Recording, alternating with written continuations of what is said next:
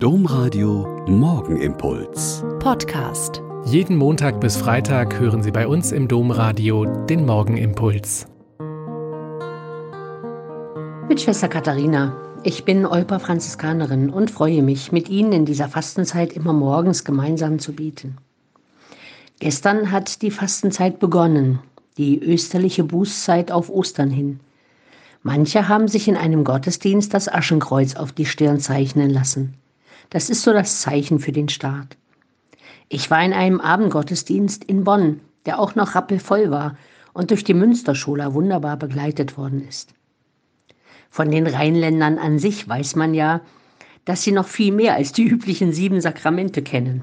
Außer Taufe, Eucharistie, Buße, Firmung, Ehe, Priesterweise und Krankensalbung haben sie auf ihrer scherzhaften Liste noch mindestens den Blasiussegen, die Tante im Kloster und eben das Aschenkreuz. Wahrscheinlich hat das damit zu tun, dass bei diesen so äußeren Zeichen nochmal begreifbarer wird, worum es hier eigentlich geht.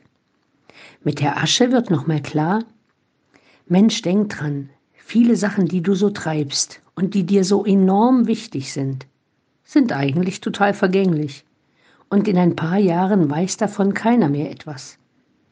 Es zerfällt zu Staub und wird vom Wind weggeblasen.